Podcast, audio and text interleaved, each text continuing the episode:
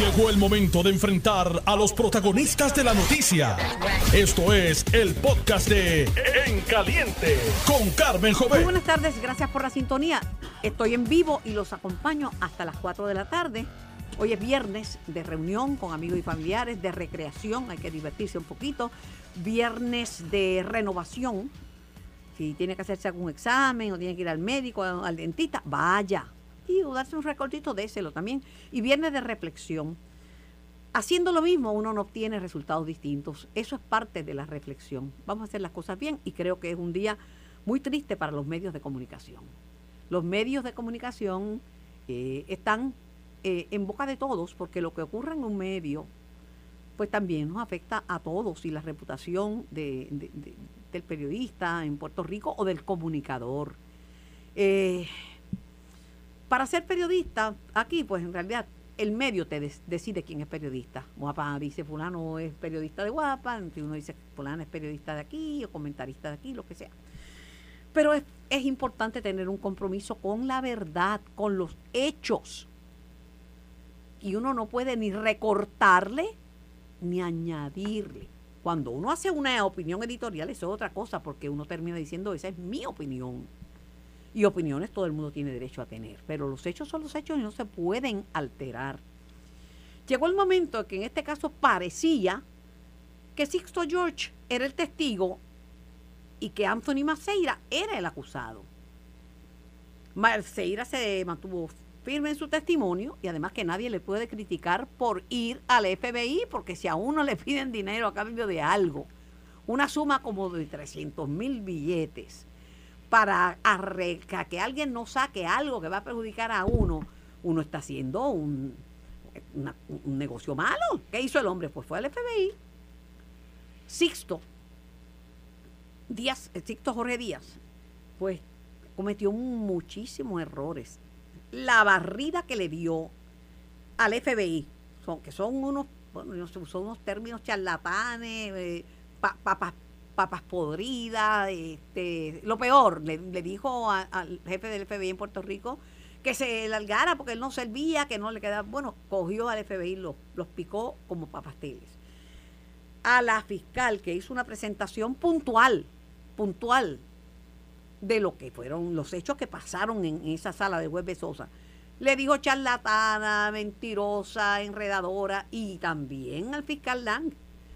Al juez lo trató, Dios mío, ese señor, no, eso no juez, ese es otro fiscal en sala, interrumpiendo a mi abogado. Que eso es lo que tiene que hacer el juez cuando entiende que eh, alguna de las partes se excede o hace algo incorrecto. Y lo llamó un titerito de Kindergarten a juez Besosa. Besosa, que le dio un break grande porque Sixto, bajo la orden de Mordaza, siguió haciendo sus conferencias de prensa en la acera y ventilando su caso en la acera. Y su abogado lo dejó, No, lo controló. Le dieron un ultimátum ya, la quinta vez que lo hizo, pero se le olvidó que todavía ahora estaba bajo la ley de Mordaza. ¿Y qué dice el juez? Que no le merece, eh, que le revoca la, la fianza porque es una persona que no puede ser supervisada llegue usted a sus propias conclusiones. El abogado se propone apelar y dice que Besosa es el más revocado en, en el apelativo y él es el de los que más casos ha ganado. Bueno, cada caso es individual. El tiempo dirá.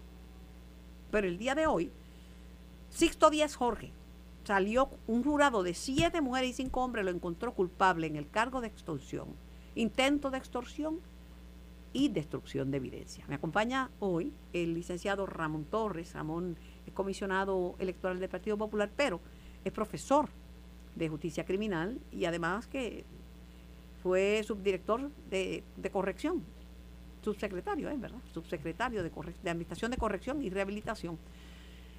Y sé que y estuvo por años en la Sociedad para Asistencia Legal, o sea que le apasionan estos casos. Saludos, eh, saludos, eh, Ramón. Saludos Carmen a ti, al país y gracias por la invitación el día de hoy. Yo creo no que tiene que estar de acuerdo conmigo. no, no, por su, no, no sé, gracias, gracias por la deferencia, pero fíjate, eh, el, el caso, el caso es bien interesante porque eh, todo el mundo se ha enfocado en lo que ha sucedido con la prensa, con Afuera, lo, afuera. afuera, con lo que está, con lo que ha dicho el, el señor Sixto Jorge, que, que- que me parece que hay que distinguir lo que es un periodista de un influencer, de un comunicador y, y los términos, ¿verdad? Yo siempre a los muchachos de la universidad les digo que lo más importante es la definición Pero de tienes los que términos. tener los tres, comunicador, periodista o influencer, tiene que tener un compromiso con la verdad y con la ética. ¿Qué, qué es lo primero que hay que hacer?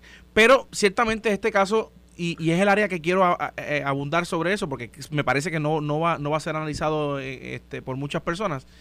Esto es un caso malísimo, porque tienes un cliente que cree que controla el medio con lo que dice, y tú como abogado no puedes estar litigando un caso dentro del tribunal y otro en la acera. Eso es malísimo para los abogados de defensa.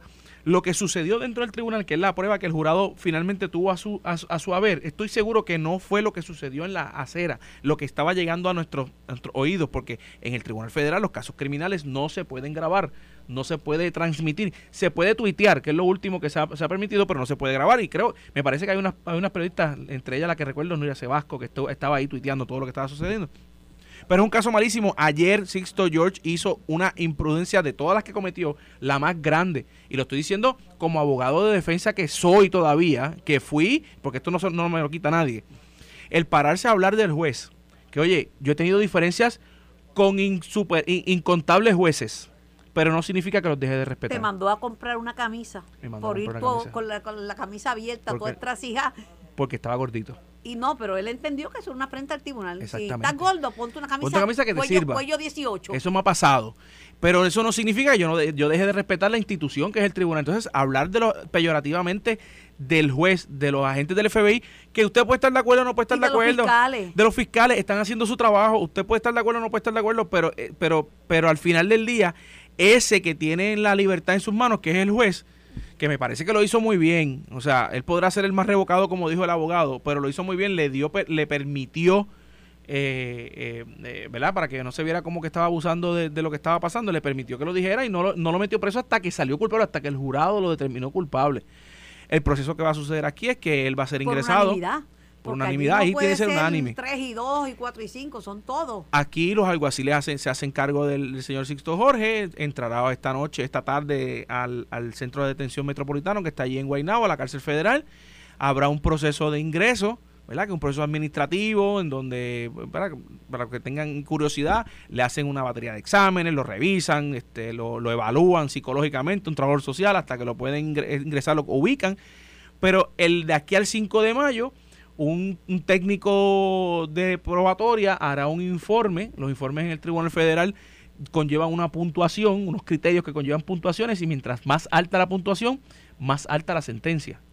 Sí, ¿verdad? Para, lo que recuerdo en aquel momento cuando veía casos era que si tú habías tenido casos anteriores, te daban una puntuación. Si no habías tenido, pues te daban cero. Así que mientras más alta la puntuación, más alta la sentencia. Así que son las guías de sentencia, que es como se llaman, los sentencing guidelines.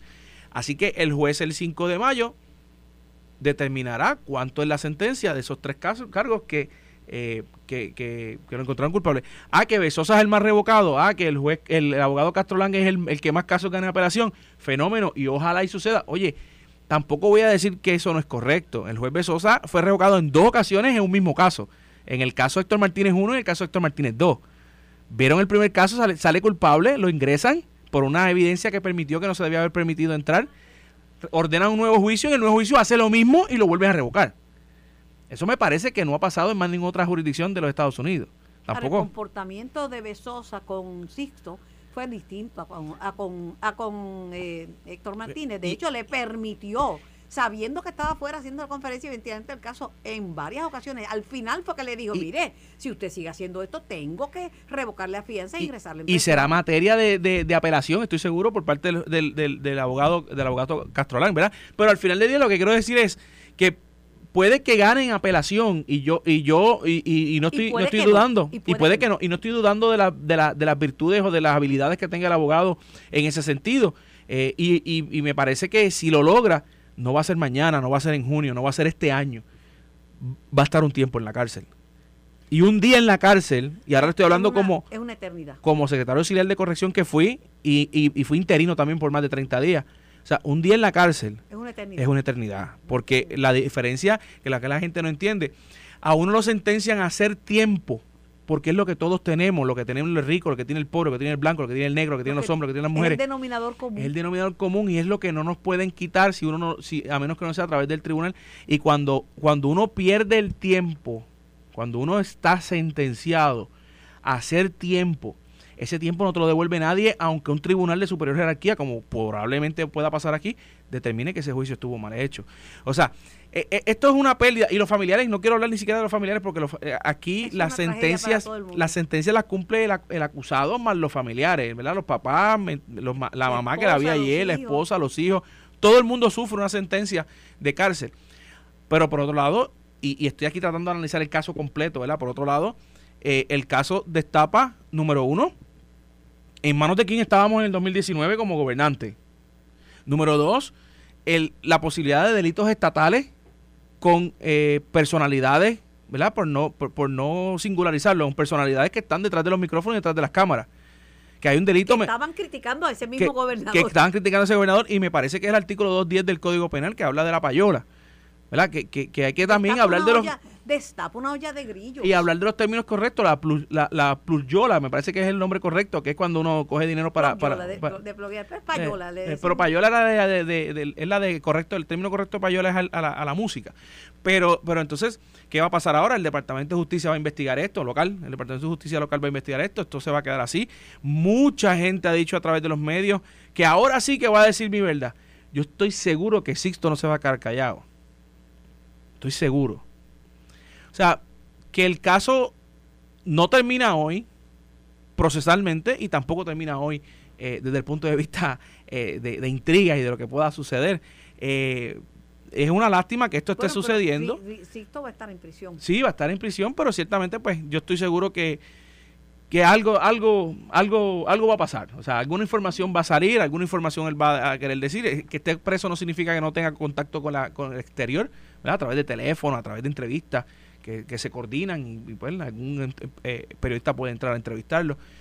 Eh, pero eh, me parece que ha sido un juicio, del juicio de, y no quiero singularizarlo a esto, pero del juicio de, de, que fue en Bayamón, que el abogado era Jari Padilla, de Pablo Casellas para acá, eso fue 2010. específicamente de la sentencia para acá, los, los casos se, han, se han, han, sido más notorios porque las redes sociales lo han hecho más inmediatos, ¿verdad? Eh, eh, eh, hay un caso famosísimo que estoy seguro que lo conoces bien, que es el caso de, Lidia Echevarría, el pueblo versus Lidia Echevarría.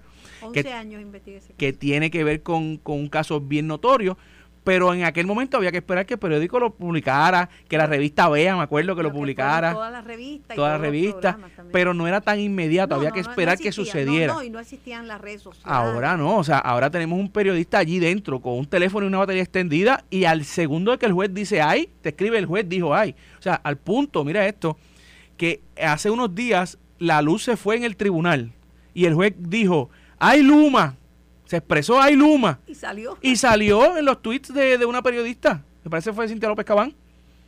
Salió. O sea, a ese nivel de inmediatez y de detalle tenemos de los casos criminales, tanto en la esfera estatal como en la esfera criminal. Y entonces, pues, eso nos pone, nos pone en un, momento en donde la información es oro, la información es bien válida, pero también tenemos que corroborarla, que esto básicamente está pasando por eso. Así que, eh, un caso que, que yo creo que, que, muchas, muchas personas, muchas, muchas eh, industrias van a tener que revisarse a sí mismos y, y, determinar desde aquí para adelante. O Las expresiones de Alexandra Lúgaro, que para mucha gente no simpatiza con ella, pero ella dijo que Sixto le ofreció dinero para que cambiara su opinión cuando estaba allí, de la misma vez que le ofreció trabajo, que la llevó a, a, a, a trabajar con él y que le puso un programa. Eh, lo que a ella pues le llamó la atención porque era en medio de su deseo de, convertirse en, una líder ampliamente conocida porque ella empezó solamente en las redes sociales y se me ofreció dinero a cambio de que yo eh, a cambio de mi opinión y que no hablara de ciertos temas. Y cuando habló de ciertos temas pues la sacaron. La sacaron. Eso eh, fue lo eh. que expresó en la, en la, en la entrevista eh, usted, usted puede estar de acuerdo o no puede estar de acuerdo con la licenciada Lúgaro. Yo no voy a expresar mi, mi opinión sobre lo que sobre ella, ¿verdad? Este, pues, porque no creo que que, que, que, que, tenga que ver con lo que voy a decir, pero usted puede estar de acuerdo o no puede estar de acuerdo con Alexandra Lúgaro, pero lo que dice es bien serio. Y si el 10%, no estoy dando lo que dice, pero si el 10% de lo que dice es cierto, merece una investigación completa de parte del Departamento de Justicia de este país. Te, te dije que el senador Gregorio Matías e hizo expresiones de que va a radicar una resolución para investigar esto, la payola, la plogola o como tú le quieras eh, decir en los medios. Esto abre una caja de Pandora. Y, está muy bien y es lo que se espera del Senado o, del, o de la legislatura. Pero al final del día, el fin de una investigación legislativa es producir legislación que evite posteriormente lo que ya sucedió. Ahora, federal, el, la investigación del Departamento de Justicia lo que busca es imponer sanciones a lo que ya sucedió.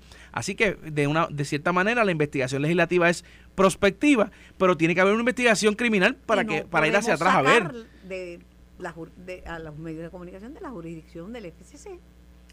Por supuesto. Y yo no dudo que haya investigaciones abiertas, ¿verdad? Eh, ¿verdad? y, solamente estamos aquí hablando de lo que hemos visto en la prensa, porque este caso no recuerdo un caso que se haya litigado eh, en, la, en la acera, en la sidewalk, eh, eso se llama, en inglés se llama sidewalk eh, litigation.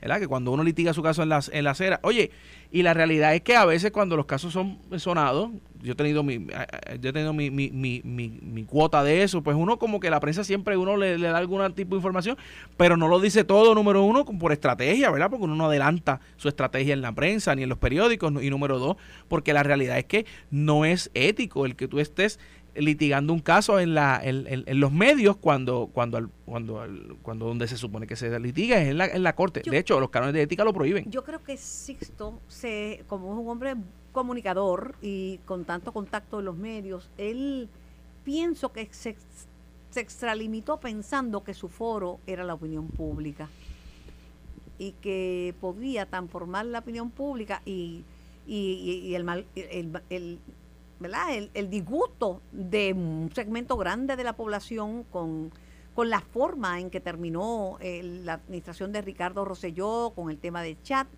que a lo mejor pensó que podía mover la opinión pública a su favor y que por eso hizo esas expresiones, pero uno nunca sabe, uno nunca sabe, uno cree que sabe lo que la gente piensa, pero cada cabeza es un mundo. Y, y el problema es que, que, desde ese punto de vista y tomando eso como, como correcto, el problema es que podrá mover la opinión pública, pero a la opinión que tiene que mover es la de esos 12 hombres y mujeres que están allá adentro, que por el perfil de jurados que he visto, que conozco, que se utilizan, que caen en los pools de jurado federal, no son personas que se dejan opinar por la opinión pública, se dejan influenciar por la opinión pública. Es un perfil de, de, jurado eh, eh, que, que conoce, que estudia, que lee, hay muchos retirados del gobierno federal ¿Tienes un allí. Tienes un punto, porque fíjate, en un momento dado parecía que el que estaba en el banquillo era Rosselló. Si cogió, si no, si no lo nombró, si le dio contrato a Sisto, si, si dejó solo a, a Maceira, o si fue que Maceira mintió y que no, no los torsionaron nada. Pero, pero mira, este pues Pero al final del día lo que se dice en la acera no pasa ni, ni, ni un alfiler de lo que se... Ni media onza de lo que tú dices afuera de la acera pasa al jurado si no se dijo dentro del tribunal. Yo como no sé cómo, la, cómo los jurados van a decidir, ni cómo los jueces van a decidir, yo pensé, mira que, mira, que alguien me había dicho, un veterano abogado defensor, que cuando los jurados tardan en deliberar es que tienen duda y que a lo mejor iban a absolverlo. Eso, tú sabes que eso se dice en los pasillos. Es bien, es bien, bien interesante porque entre la comunidad jurídica eh, de abogados que ven casos por, derecho, por, por jurado, si un jurado se tarda, es malo porque puede ser que que haya duda y que están buscando convencerse. O es bueno porque puede ser que haya duda y que hay un tranque. Y al haber un tranque, pues eh, hay un home jury, como es que se llama, que, se, que se acolgó el jurado, entonces hay que volver al caso, empezar el caso. Cuando un jurado sale con tan poco tiempo como este de deliberación, pues es peor, porque o está todo tan claro y tan claro que es culpable, o está todo tan claro y tan claro que es inocente. Por eso yo no sabía. Yo no, no, los jurados son. Yo no sabía y no dije ni esta boca es mía. Yo tampoco me preguntaron, de hecho me hicieron preguntas en, en, otras, en otras, en otro un programa de televisión y yo dije, yo no me tiré al charco a, a, a tratar de, vaticinar lo que podía suceder porque responsablemente no, yo, eh, no, yo no yo no estoy ahí yo no y, y, los que conocen oye pero eh, tú crees eh, Carmelo Ríos dijo hoy en Sin Miedo que las críticas de Sixto George contra las autoridades federales había sido una estrategia del productor de radio y televisión de tratar de influenciar al jurado bueno lo que pasa es que, puede ser una estrategia y él tratar de hacerlo pero que el jurado se deje es otra muy distinta. Eh, los, jurados, la figura del jurado es una figura bien enigmática. Tú puedes tener un, abogado que dice conocer eh, los juicios por jurado y cómo funcionan los jurados y la verdad es que, eh, los jurados se pueden ir para cualquier para cualquier lado y cualquier cosa puede influenciar en el sentido de que les llame la atención, ¿verdad? yo, yo te puedo decir que yo no me considero un experto en jurado. Sí llega a haber casos por jurado, bastantes casos por jurado, y por eso mismo con humildad te digo que no soy experto en eso. Me escribe mi próximo invitado, el licenciado John Mott, que lo de Besosa con Héctor Martínez no fue por evidencia, sino por instrucciones al jurado. Por instrucciones al jurado. Instrucciones al jurado. Bueno, Ramón, sé que tienes una tarea demasiado importante en el día de hoy eh, que puede cambiar el rumbo de la historia. No tiene que ver con el Partido Popular. No tiene que ver con el Partido Popular. No tiene que ver con la abogacía ni con la universidad, pero tiene que ver con el, con el rol más importante que yo tengo en mi vida, que es de ser padre. No, y, y puede cambiar el rumbo de la historia. Por supuesto que sí. Si tú no llegas a buscar esa nena a tiempo, puede cambiar el rumbo de la historia. Voy a recordar a mi hija, pasar la tarde con ella, porque eh, el, el, día lo amerita y no tengo que irme la recoja hoy cumple con tu deber histórico. Ve y recoge a la niña. Gracias, Carmen, por la invitación y buen fin de semana para todos. Voy a la pausa, regreso con más de En Caliente. Estás escuchando el podcast de En Caliente con Carmen Jovet de Noti1630. Y por el 94.3 FM simultáneamente en ambas bandas. Les acompaño hasta las 4 de la tarde. Tengo en línea al licenciado John Mott, que como ustedes saben es analista y además postula en el Tribunal de Federal. Buenas tardes, John. Buenas tardes, Carmen, ¿cómo estás? Hice la aclaración que me enviaste de que en el caso de Héctor Martínez, que presidió ese juicio el juez Besosa, eh, fue revocado por, por las instrucciones al, al jurado. Claro, los casos son distintos. Yo creo que en este caso Besosa le dio un break bien grande a Sixto, porque estuvo ventilando el caso en la acera por varios días la primera semana. Y en detalle y a, eh, y lo dejaron y ya al final, creo que en el quinto o sexto día fue que le dijeron, si sigue litigando el caso, en la, si sigue discutiendo el caso en la acera, pues le revocó la fianza. Y, Correcto. Pero como tú viste, yo, yo ya emití mi opinión, mi opinión sobre esto, quiero que me des la tuya. Bueno, yo estuve esperando veredicto con un grupo de personas y me decían, no, es que aquí no hay evidencia. Y yo, mira, evidencia de cualquier lado la. Y lo que va a hacer la diferencia es cómo el jurado interpreta esa evidencia. tenías a Maceira certificando, tú tenías los, los intercambios de TikTok George con él a través de, teléfono, tú tenías una grabación y el jurado podía interpretar que él estaba tratando de ayudarlo o como interpretaron esto, estaba tratando de, de, de, de parte de ellos. Y, que, estaba jugando para los dos bandos, que estaba jugando para, el bando de te ayudo al gobernador y dame un contrato, pero pidiendo chavos por otro lado, basándose en que alegadamente podría controlar a Raúl Maldonado hijo. Lo que sea, el punto es que el jurado creyó esa historia y eso es lo importante. Eh, ¿Qué va a pasar ahora? Eh, se ha hablado mucho sobre las evidencias, que si las objeciones, etcétera. Mira, acaba de bajar esta semana el caso de Rafipina. Exacto, tiene que tenía que ver precisamente con, el asunto de la evidencia y de hecho encontraron que el juez Pesosa había abusado de su discreción permitiendo dos piezas de evidencia. Pero al fin y al cabo que dijeron que esas piezas de evidencia no hicieron diferencia para el veredicto, porque esa es la otra parte puede tener la objeción más válida del mundo, pero si eso no hace diferencia para el veredicto, pues no importa. Y la pues este, se tiene que chuparlo los meses que le ponga el juez ahora. Desde mi punto de vista, de pasillo, de pasillo, aunque mucha gente decía, bueno, ahí no se ha, no sé, no, no están los elementos que constituyen el delito de extorsión. Y además que no le dio el dinero, no tiene que materializarse el, que recibe el dinero para que esté la intención de, de, extorsión y, la extorsión se deje, ¿verdad? Te estoy diciendo que si no me das esto, va a pasar esto otro. Eh, yo, yo tenía, pensaba, ¿verdad?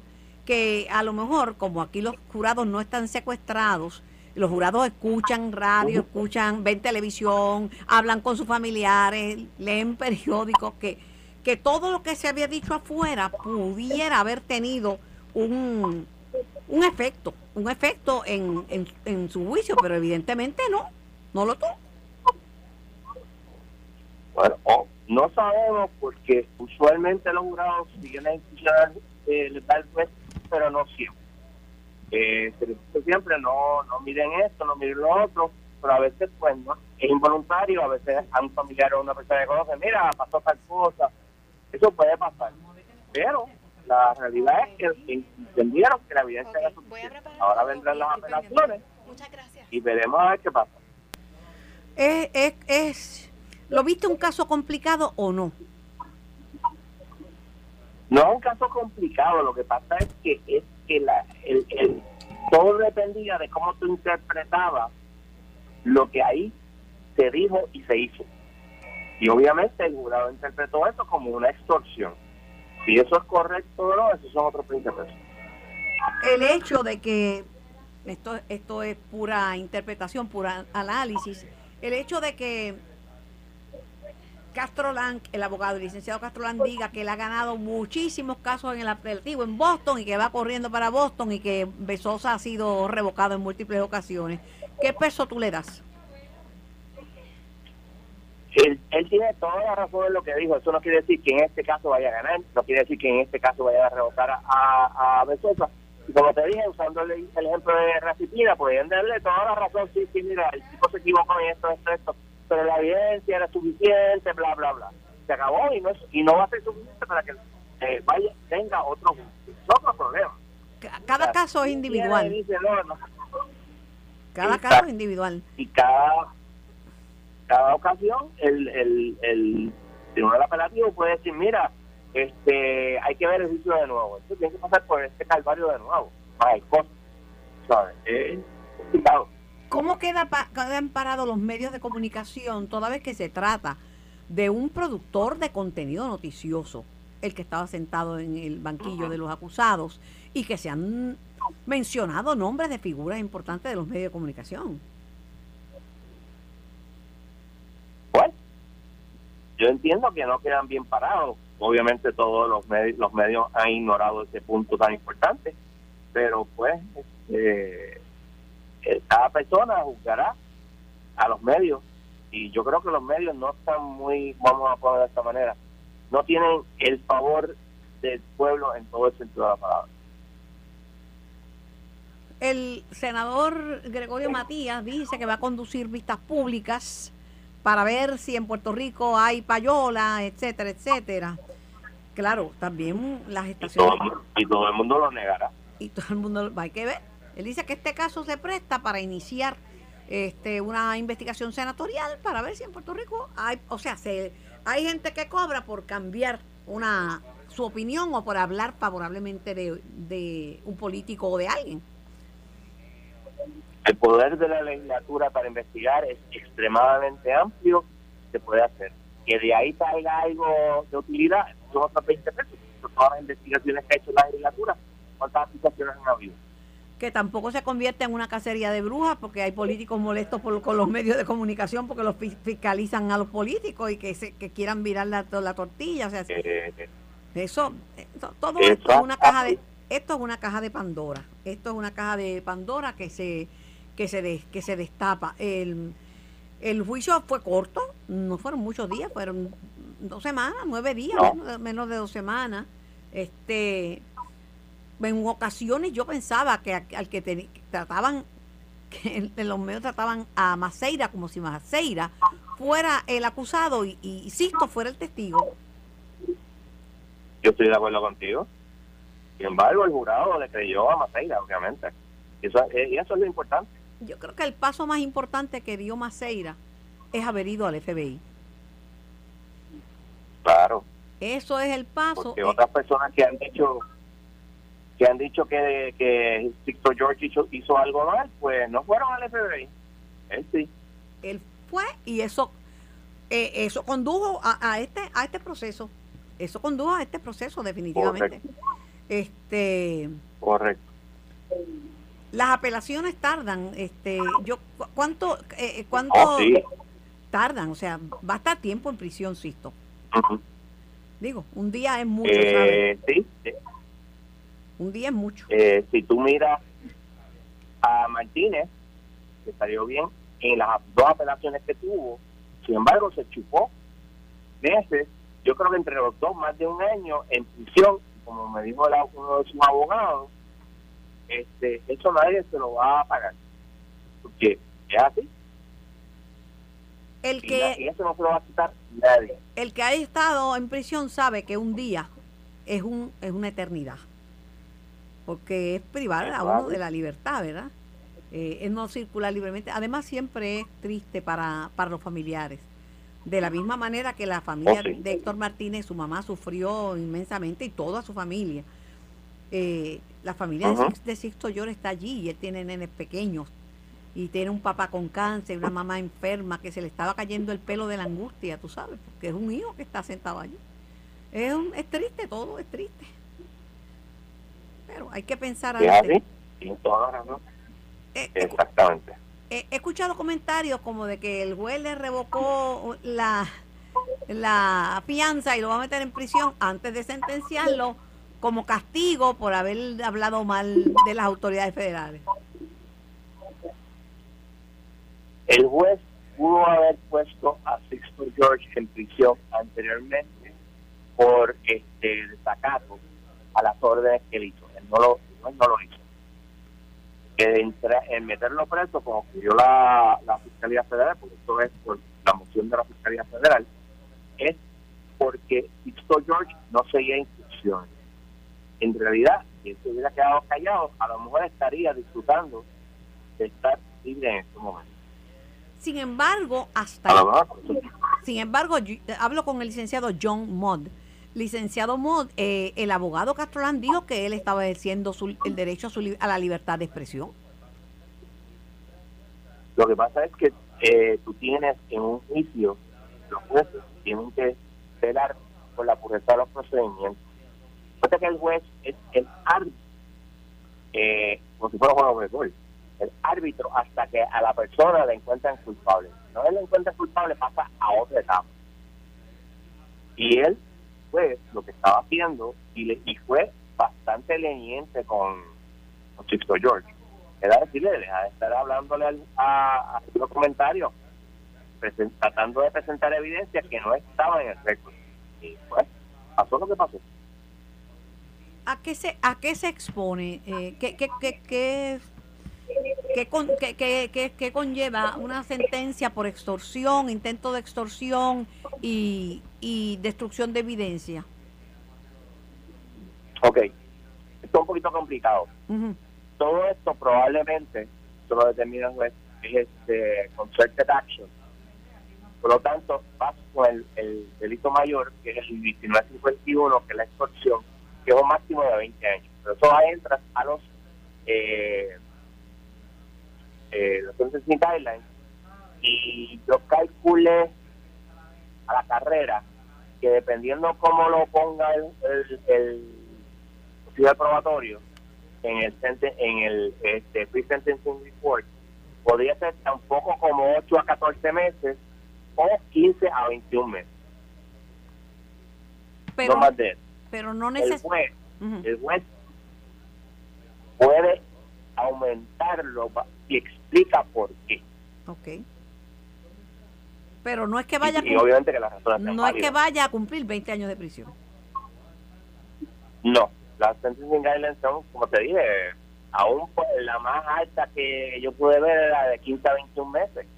Vamos a suponer que el juez diga, no, no, eso no es suficiente, son 25 meses. Pues probablemente se lo man- el- en apelación se lo, se lo acepte.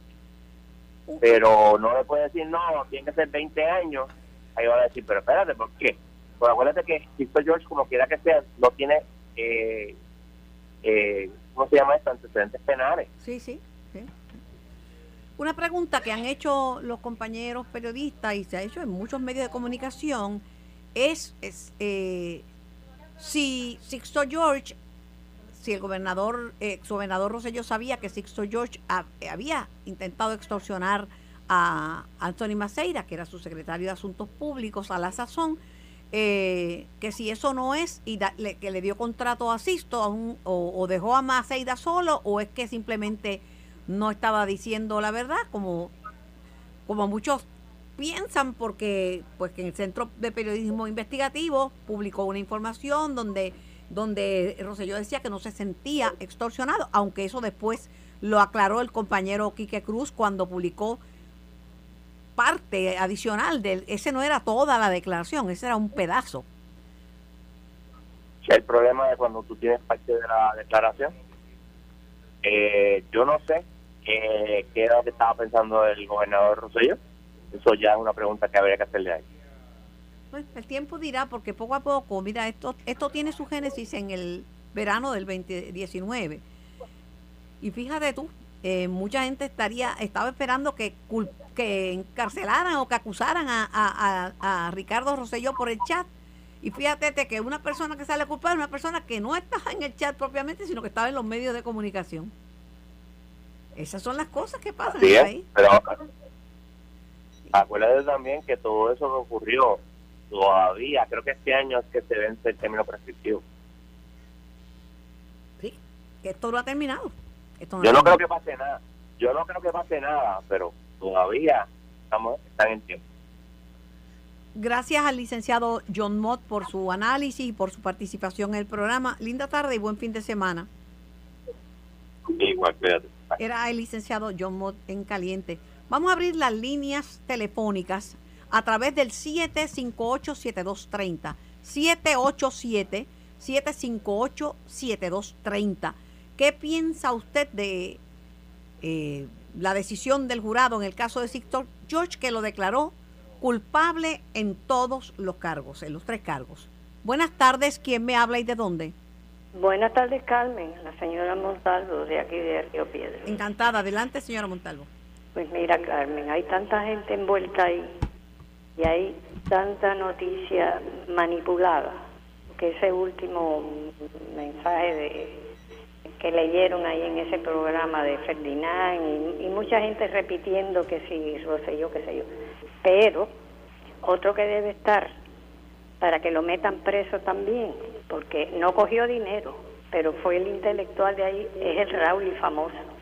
Y otra que tiene tan poca ética y tan cafre de los medios es la licenciada de los Maldonados, del Raúl y del padre, etcétera.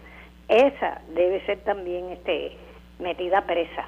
Bueno, gracias, gracias por su opinión, pero la verdad que la licenciada no está acusada de nada, licenciada Mayra eh, Torremulera está haciendo su trabajo como abogada de esas personas, ese, para eso estudió y es, es su representante legal. Tampoco se ha, se ha acusado a, a Raúl Maldonado, hijo, de, de- de ningún delito eh, hasta ahora. Buenas tardes, ¿quién me habla y de dónde? Hola, Hola, buenas tardes, ¿con quién tengo el placer de hablar? señor López. Señor López, adelante, está al aire. Si, si tengo una pregunta solamente.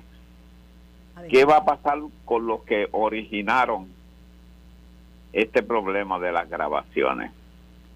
Esa es mi pregunta. ¿Se refiere al FBI? No, no, ¿qué va a pasar los que hicieron las grabaciones esas? Porque a mi juicio este señor que, que acaban de encontrar culpable fue parte, pero quien originó todo eso no no se ha mencionado nada de eso. Pues no sé, no le podría contestar la pregunta, pero gracias por su participación. Muy buenas tardes, ¿con quién hablo? Hola. Muy buenas tardes. Buenas tardes. Buenas tardes. Sí, ¿con quién tengo el placer de hablar? Buenas tardes. ¿no? Ah, perdone, perdone. Disculpe. Muy buena. Próxima llamada. Muy buenas tardes, ¿con quién hablo? Sí, buenas tardes, Carmen, y muchas felicidades por tu programa. Ari de Rodríguez de Carolina. Adelante, Harry. Mira, Carmen, me llama mucho la atención, fíjate la expresión, el, el que muchos abogados que ustedes han entrevistado que son conocedores del tema, siempre mencionaban que no había caso, que o sea, que realmente no se demostró eh, la- las distintas acusaciones que él tenía, eso es lo primero. Lo segundo es que yo escuché, fíjate, la- las declaraciones de Sixto George sobre el juez Besosa. Yo escuché en Noti 1, que yo los escucho a ustedes durante todo el día, en el programa de, del, de este señor de Ávila Colón, al licenciado Sagar Díaz, decir que el juez Besosa, yo lo escuché con su boquita de comer, decir que el juez Besosa era el juez más incompetente que existía en el Tribunal Federal y además que desconocía cómo, ese juez todavía estaba postulando o todavía estaba de juez en el foro federal. Son las declaraciones de Chisto de Chisto George no son muy distintas a lo que dijo Zagaldía.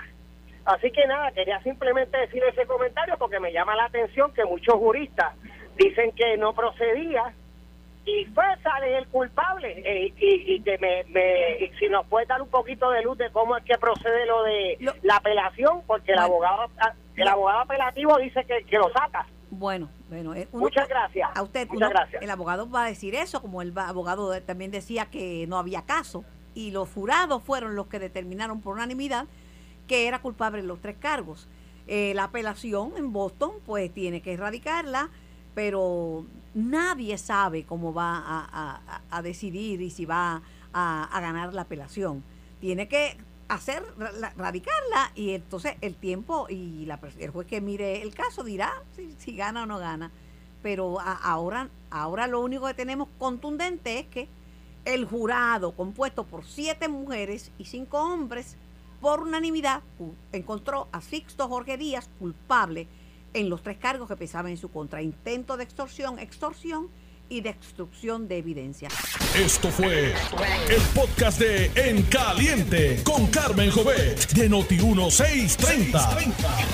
Dale play a tu podcast favorito a través de Apple Podcasts, Spotify, Google Podcasts, Stitcher y notiuno.com.